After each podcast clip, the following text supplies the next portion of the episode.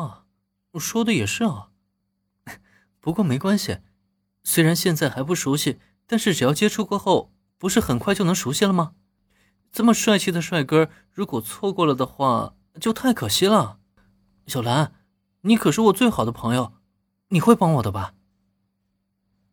小兰的话很有道理，铃木原子也是点头认同。但想让他这么放弃的话，那也是根本不可能的。无外乎也就是从短线作战转换成长期奋斗嘛。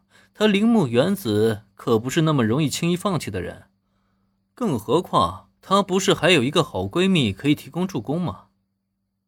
嗯，如果原子你是真心实意的想与林同学交往，我会帮你的。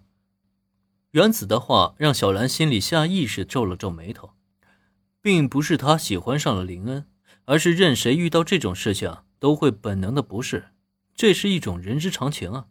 但这种不是来得快，去的也快。片刻过后，小兰就已经平稳了心态，而且认真思考林恩与原子交往的可能性。虽然不知道两人究竟是否合适成为情侣。但天性善良的小兰却没办法拒绝闺蜜的请求。如果这是原子的选择，那她也一定会支持好朋友的恋情。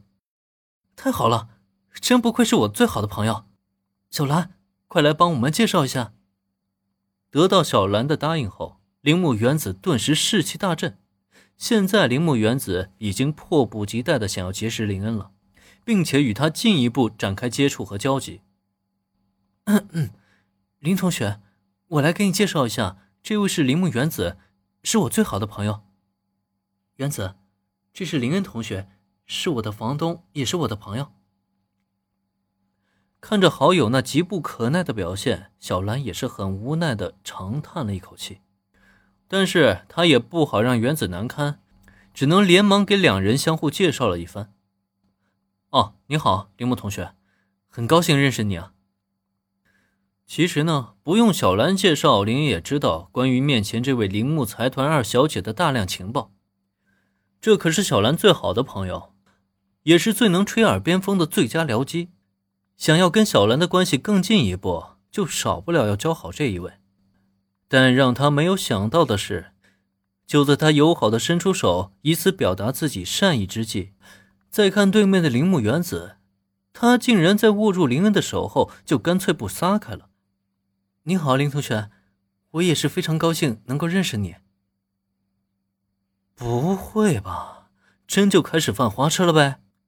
眼看着一双柔衣紧握着自己不放，表情中又带着一抹兴奋和娇羞的原子，林恩的心情顿时就是一沉。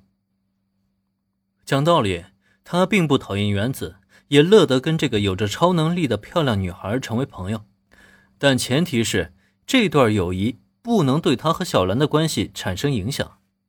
林恩深知小兰是个怎样的性格，如果原子对自己表达了好感的话，那么作为朋友的他就肯定会选择与自己保持距离，以此成全好友的恋情。